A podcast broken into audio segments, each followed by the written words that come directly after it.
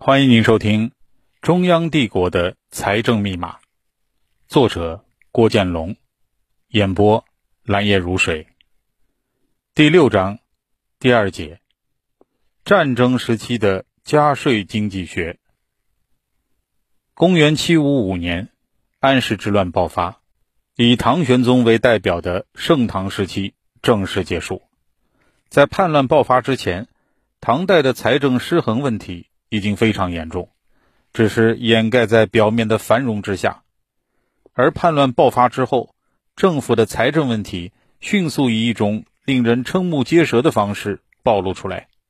在叛乱前的天宝十三年（公元754年），唐代中央政府统计的总人口一共有八百九十万户，近五千三百万人。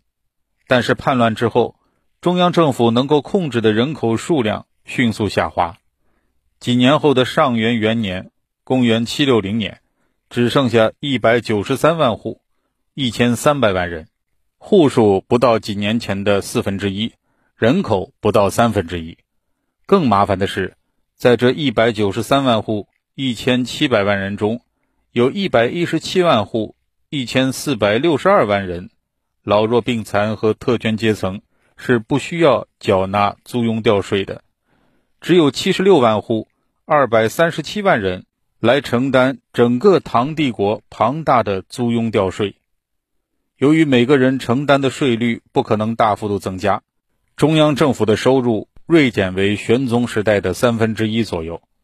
之所以叛乱前后人口差别那么大，并不是战乱中死了这么多人，而是因为中央政府已经失去了控制力，许多人游离于政府的户籍统治之外了。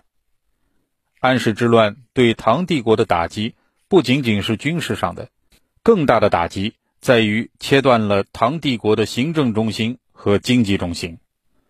唐朝一代行政中心仍然是首都长安所在的关中平原，就是今天的陕西地区，而经济中心则变成了东南方以扬州为中心的江淮地区。扬州是唐代运河的南方起点。南方的粮食都汇集到这里，再通过运河转运到汴州，就是今天的开封。从汴州沿黄河、渭河到达长安，或者走黄河、洛河到达洛阳。安禄山从范阳，就是今天的北京附近起兵南下，占据了中原地区，逐渐切断了行政中心首都长安与经济中心东南地区的联系。东南的粮食无法到达长安了，所以战争爆发后，首先破坏的是中央政府的财政动员能力，让他无法利用帝国的物资来供养军队对抗叛军。在安禄山的逼迫下，唐玄宗仓皇逃往四川，他的皇太子李亨北上灵武称帝，决心平叛，是为唐肃宗。在肃宗的领导下。唐帝国进行了一场财政上的生死时速，随着中央财政收入减少为原来的三分之一，而军费开支却比之前还要庞大，唐肃宗必须抛开所有的顾虑，想尽一切办法从能够控制的区域内搜刮财政。为了解决经费问题，公元756年，肃宗即位后，首先想到的是从商业上寻找补贴，在此之前。唐代的税收主要针对农业，叫租庸调制，也就是从土地收取一定的租税，再对农户收取调农产品税，以麻布和丝绸为主，并征发每年二十天的庸，就是劳役。对商业，唐政府一直采取开放的态度，商业税的税率很低，且不是主要税种。正因为此，唐代的商业一直比较发达。为了支付军费，肃宗派遣御史郑叔清前往还效忠于中央政府的江淮、四川地区，一次性的向富商征收百分之二十的资产税及绿带。除了这两个地区，效忠于中央政府的其他区域也在集市和关卡向商人征收贸易税，凡是一千钱以上的货物都必须缴纳。对商人征收重税。是唐代税制变化的初步尝试。但是对商人的临时性征税仍然无法满足庞大的军事开支，皇帝必须另想办法。这时，一位叫做第五旗的官员出现了，他建议设立一个新的职务——租庸使。租庸使坐镇经济上最富庶的江淮地区，责任就是寻找一切税源，比如吴地的盐、蜀地的麻和铜。租庸使征收完毕，并不直接将盐、麻和铜运送到朝廷，而是就地卖掉，换成土特产运输到其他地方卖高价。由于史思明已经占领了运河枢纽，中央政府的物资已经没有办法通过运河和黄河运来了。于是，中央政府开辟了另外一条道路，从长江走汉水到襄阳，再从襄阳继续走水路到汉中，从汉中走陕西的凤翔。这条水路难度大，运力小，所以换成土特产可以降低重量，既减少了运输成本。又多卖了钱。租庸使的出现又导致了另一个现象：原本唐代的正式官制以三省六部制为主，各位官员各司其职。但皇帝由于临时性的需要，利用租庸使绕过了正式官员，直接办事，就破坏了政治制度。从这以后，各种各样的使职大批出现，这都是皇帝为了避开三省六部而设立的事务性官员。到最后，政府的权力反而转移到了这些人手中，将正式官员晾在了一边，造成了庞大的冗员和办公效率的低下，从而加剧了财政的困难。唐肃宗之后，唐代掌管经济的使职官员林林总总，蔚为大官。《旧唐书》列出的有转运使、租庸使、盐铁使、度支盐铁转运使、长平铸钱盐铁使。租庸青苗使、水路运盐铁租庸使、两税使等等，每一个使职都拥有着或大或小的权利，由皇帝直接授权，超乎正规的官僚体系之上。但仅仅依靠商业税仍然无法满足政府的需求。第二年，在郑叔清和宰相裴冕的提议下，唐肃宗开始卖爵，人们只要向政府交钱，就可以得到。皇帝颁发的证书，被授予一定的官勋称号。除了卖爵之外，朝廷还贩卖一切有变现价值的证书。比如，唐代已经实行了科举制度，考生考取后就有了相应的出身，在未来可以做官或者获得社会地位。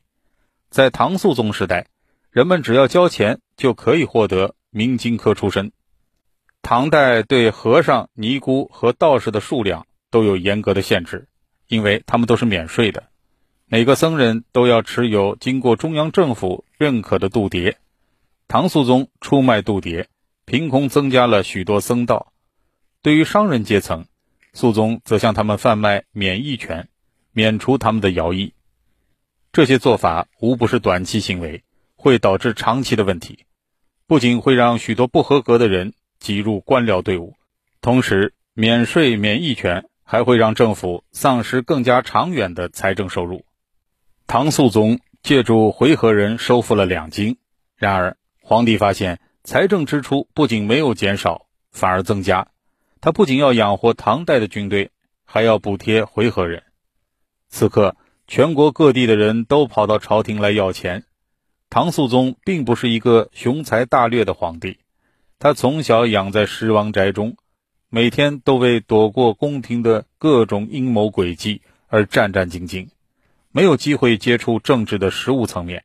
战争时期的混乱已经令他精疲力竭。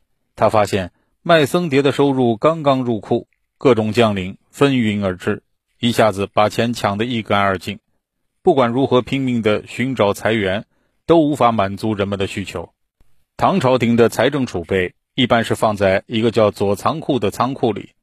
财政支出和监督有着严格的规定，平常由太傅掌管，由尚书的笔部审核。皇帝只是过一段时间接到一次汇报，却无法控制具体的每一笔开支。第五期看出了皇帝的恐慌，建议将帝国的财政库藏从左仓库移走，送进皇家的大银库。大银库一般是作为皇室生活开支的，皇帝更加容易控制。皇帝将国库私有化，这进一步破坏了唐代的财政系统。与政府财政私有化同时进行的，还有第五期推出的两项影响深远的改革措施：实行货币贬值和建立国有企业。这两项措施终于破坏了唐代初期宽松的经济氛围，回归到了汉武帝时期的传统。然而，这两项改革又毫不令人感到意外。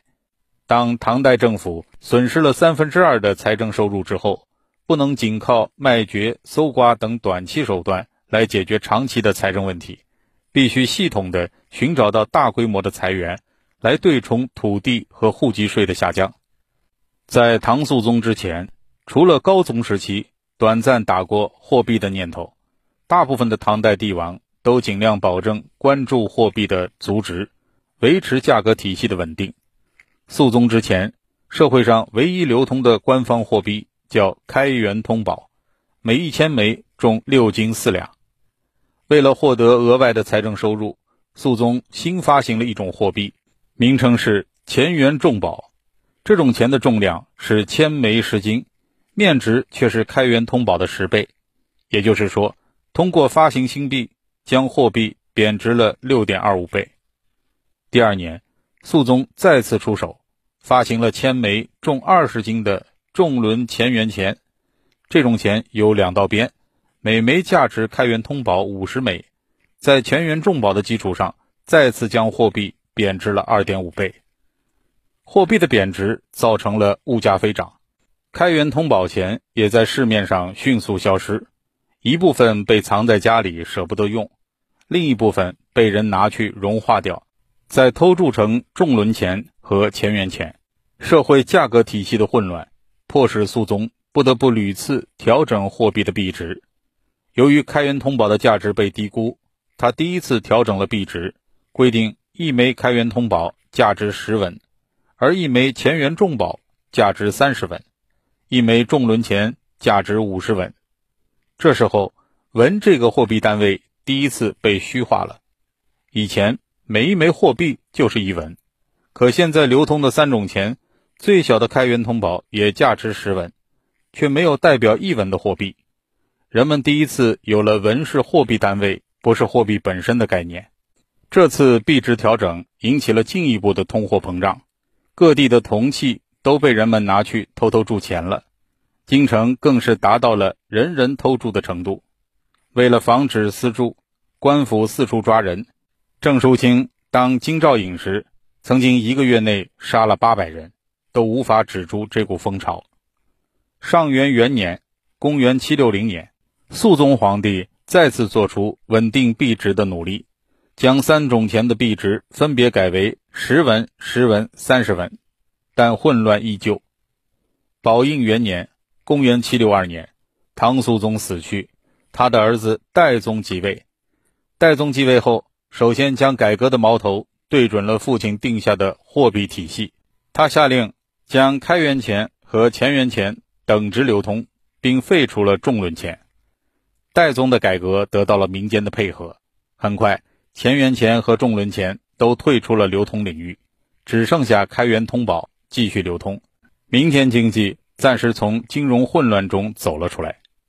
初唐和盛唐时期是少有的商业开明时期，中央政府不设立国有企业，不参与盐铁的经营，只收取一定的税额。到了肃宗时期，盐铁铸钱使第五期将财政增收的目标定在了盐业上。乾元元年（公元758年），新盐法推出，政府下令垄断产区，招收游民开采盐业。开采的盐由政府统一收购，不准私卖。后来，随着安史之乱的平定，第五期担任了各州的确盐铁使，在全国范围内，中央政府还能够管辖到的区域内实行盐的专卖。盐铁专卖。是肃宗财政聚敛中最成功的改革。在专卖之前，每斗盐只值十文钱；专卖之后，涨到了一百一十文，整整上涨了十一倍。其中的差价就是政府的财政收入。更为夸张的是，随着对私盐打击的加强和各种官僚机构的不断庞杂，盐的价格还将进一步上升。到了代宗时期，刘晏掌管盐铁事务时，盐的批发价最高已经达到三百七十文，而零售价格还要高一倍。当然，随着盐业专卖、集私等制度的常态化，盐业收入中很大一部分都消耗在了制度上，并没有作为中央财政收入用到实处。否则，盐业在国家财政中的占比还会更夸张。与汉代相比，唐代的冶铁业过于发达，从技术上，政府已经没有办法再垄断经营。基于这个原因，这个行业没有出现垄断。唐肃宗死后，安史之乱已经进入尾声，唐代宗继位后。开始考虑帝国财政的正规化问题，代宗所面临的局面仍然复杂。由于在镇压安史之乱中大量使用回纥兵，政府必须对回纥人进行安抚，每年送马十万匹，锦帛百万匹。在他的任上，吐蕃人也乘机从西藏进入了青海、新疆、甘肃一带，甚至在广德元年（公元763年）。占领长安长达十五日，加上皇帝无法掌控领土内所有的土地资源，政府的开支仍然紧张。但与他的父亲不同，代宗更注重财政的可持续性。除了吐蕃入侵京城的短暂时期之外，大部分时间都没有实行劫掠式的财政措施。他放弃父亲所有失败的改革措施的同时，把当年成功的改革措施保留了下来。甚至推行到了极致。肃宗发现的两位理财天才，第五旗和刘晏，也是代宗理财的左膀右臂。代宗的改革重点落在两个方面：加强专卖制度，加强对土地税的开发。代宗任用了刘晏来管理盐业垄断。刘晏借助民间资本，建立了一条官僚资本的产业链，由政府垄断源头，再由官商资本。贩运到全国各地，政府则为这些大资本提供免税待遇。两者的勾结，使得政府把对盐业的控制权延伸到了全国各个角落。在刘晏任上，政府的盐力从一年四十万名涨到了六百余万名，增长了十五倍，占了政府总收入的一半以上。从宫廷开支到军饷、百官俸禄，都要依靠刘晏的盐业。除了盐之外，代宗还逐渐建立了酒业专卖。唐代的专卖制度进一步复杂化。在建立专卖制度的同时，唐代宗在土地税的开发上也没少动脑筋。在安史之乱前，唐代的税制主要分成两部分，一部分是著名的租庸调制，另一部分人们了解很少，叫地税和户税。租庸调制是依据人民的户口来征税的制度。唐代有着严格的户籍系统，一个人一生要享受一次政府分配土地的待遇，而他的户口就落在分配土地的地方。原则上来说，一个人不能离开户籍所在地，每年都要在这里纳税。但随着战争爆发，许多人都流亡到了其他地方，而一个人就算到其他地方住下，由于户籍还在原地，也不需要缴纳租用调税。由于户籍混乱。唐代宗更看重以居住地和土地来纳税，加强了地税和户税系统的管理。在唐代宗时期，地税的税率比安史之乱前增加了五倍。在唐玄宗的开元盛世时期，地税的税率是每亩二升，但是到了永泰元年（公元765年），政府试图在关中推行每亩收成十分之一的新税率。四年后。又确定为好地每亩一斗十升，坏地每亩六升。过了一年，每亩在这个基础上又加了一升。除了地税，户税系统也增加了至少一倍。除地税和户税之外，还有许多苛捐杂税。最典型的是青苗税。每年庄稼还只是青苗时，政府最初每亩收十文，到后来变成每亩收十五文。三十文，通过对土地和户口加税，以及政府垄断经营，代宗逐渐恢复了脆弱的财政平衡。然而，这种平衡是如此脆弱，经不起折腾，而他面对的却是强大的藩镇势力和复杂的国内环境。